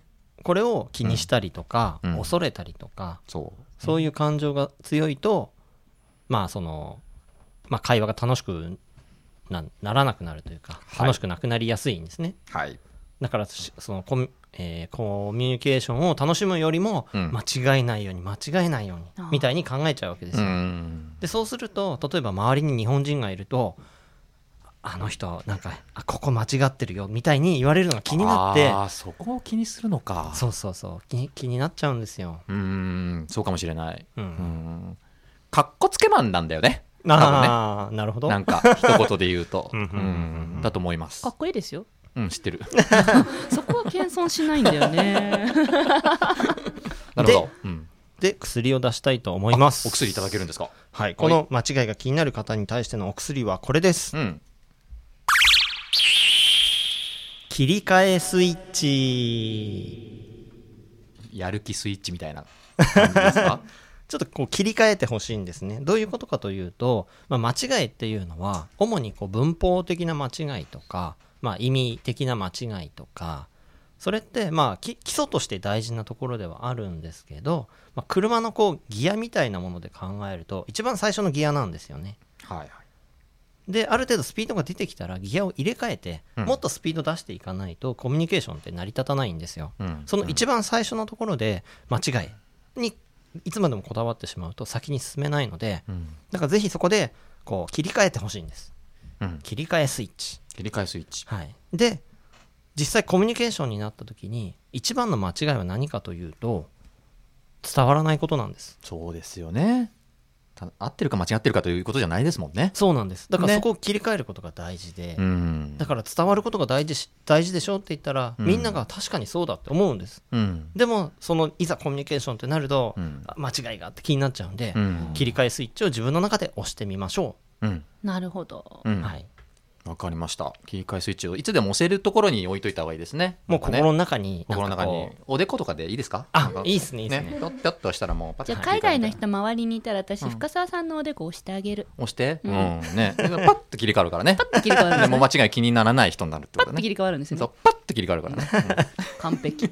はい、わかりました。結構リスナーの方もね、あのコメント書き込んでくださってて、フェイスブックに。新田さん、あ、自分もそうですって。共感する人多いと思うんだよな。結構いらっしゃるのかもね。うん。うん。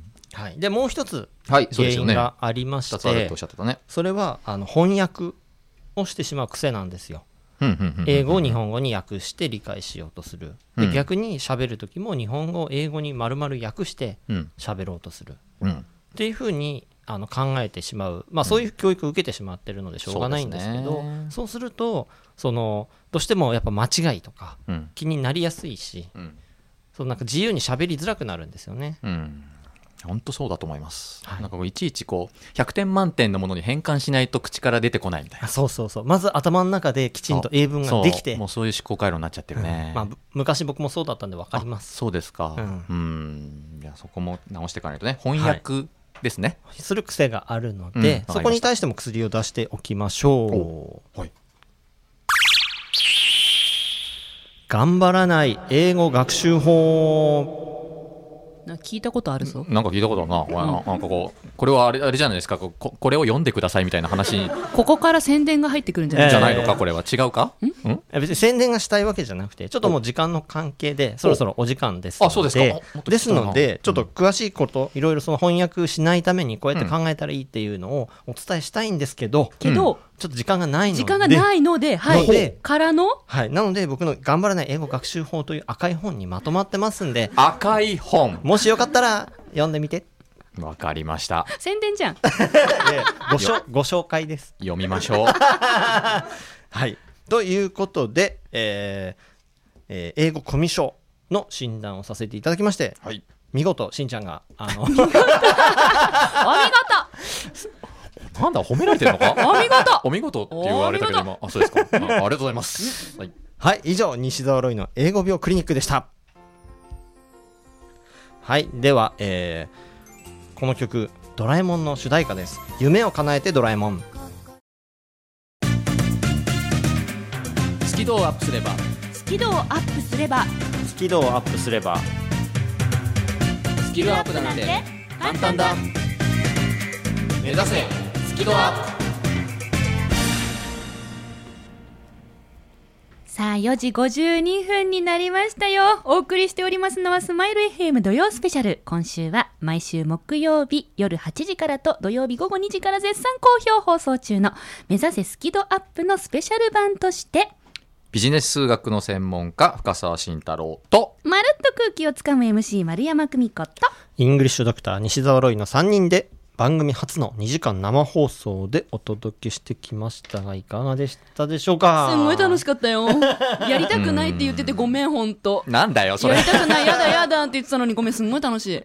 楽しいねうん、またやりたい。うん、またやろう、これ。い今度3つやるいつやる？時間いやいやいやいやいやそれは長すぎるでしょうよプロデューサーがなんか朽ち果てそうになってるんですねけどえーこの前にほらね再放送で1時間あるからさあ、本当再放送から聞いてくださった皆さん3時間コース本当ありがとうございました。そうですよありがとうございますそんな暇なの週末。そういうこと言っちゃダメでしょ本当だね、本当本当本当来てくれた皆さんもありがとうございました。暇じゃない、わざわざね、わざわざ。スキドを聞くのに忙しいんですよ、そうね、うん。そうよ。暇なんじゃない？間違ってます。みんなスキルアップがもうスケジュールに入ってんのよ。私たちと一緒よ。あそうですかなんかロイさんもマリちゃんも必死だ ね。やめて、そうやって蚊帳の外で見るのやめて。でもね、この番組さらにまだまだ怒涛の企画ラッシュが待ってるんですよ。ほう。あ今後ですか？そうなの。だってまるちゃん初出版。うんあそうかそういうニュースがあるもんねそうなんです。11月初の出版をさせていただくので、おめでとうありがとうございます。ありがとうございます。ありがとうございます。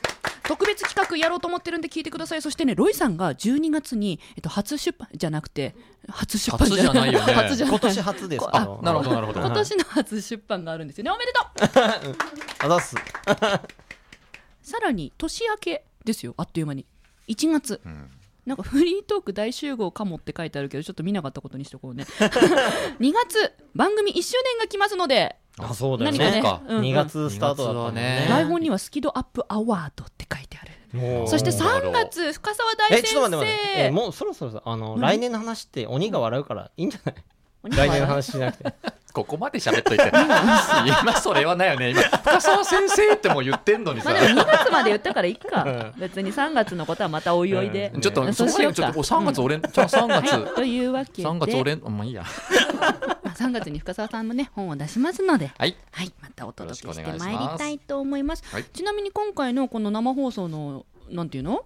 このね、企画は実は、うん。リスナーさんからのリクエストで実現した企画でございましたの。うん。そうなんですよね。でちょっとさらにこの後私たち居酒屋へ移動しましてね、うん。今日来てくださったリスナーさんにさらなるご指弁ごご弁達をいただこうと。ごあ指弁？ご指弁？ご指導ご鞭達をいただきながらですね。まるちゃんえーより良い番組にしていきたいと。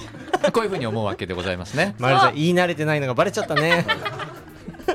まあでもねそういうねリスナーさんとの会話の中からね新しい企画って生まれてますからね。本当にねあのありがたいなというふうに思いますよね。ありがとうございます。そうよ。はい。え今のご紙弁はあのスキペディアに載りますので、このね番組の見どころ聞きどころをうん。ぎゅっとまとめたインターネットサイト、スキペディアというものをロイさんが作ってくださりリスナーさんが書き込んでくださっております、えー今放送をお聞きの皆さんぜひ検索でスキペディアと引いてみてください。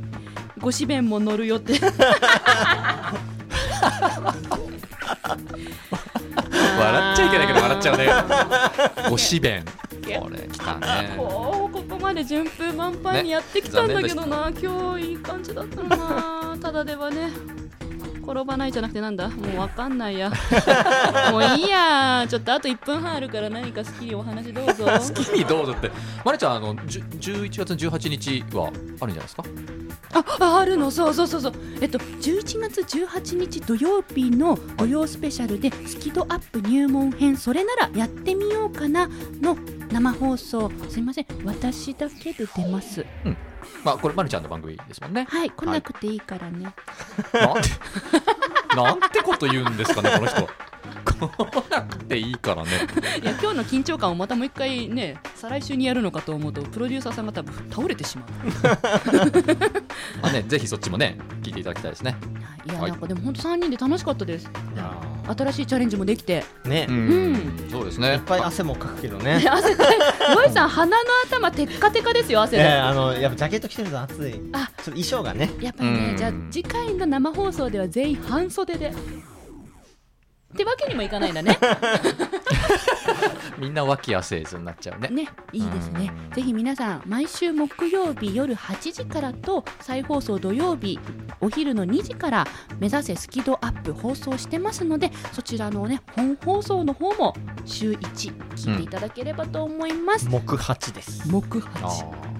その言葉ねなんかこうひ流行らせたいよね。ね本当に。共通のワードにしたいよね木八、うん。それでは、うん。名残惜しくはございますがお時間が参りましたので締めて参りましょうか。いつものあれをやりたいと思います。そうですか。はい。お相手はビジネス数学の専門家深澤慎太郎と。まるっと空気をつかむ MC 丸山久美子と。イングリッシュドクター西澤ロイでした。それではこれからも毎週木曜日夜8時と土曜日午後2時はせーの目指せスキドアップありがとうございました。ね、あとあと20秒ある。まだあとになんか言い言い残したことはないかい？あの本当お聞きくださった皆さんどうもありがとうございます。そして今今 Facebook ライブので見てくださった方もありがとうござい本ます。当ねあのスタジオに入りきらないほどたくさんの人に来てもらってね本当ありがたいです、ね本当にありがとうございました。あとあと5秒ははいな声出してえ？ほら早く。俺病気だって。えデブ病？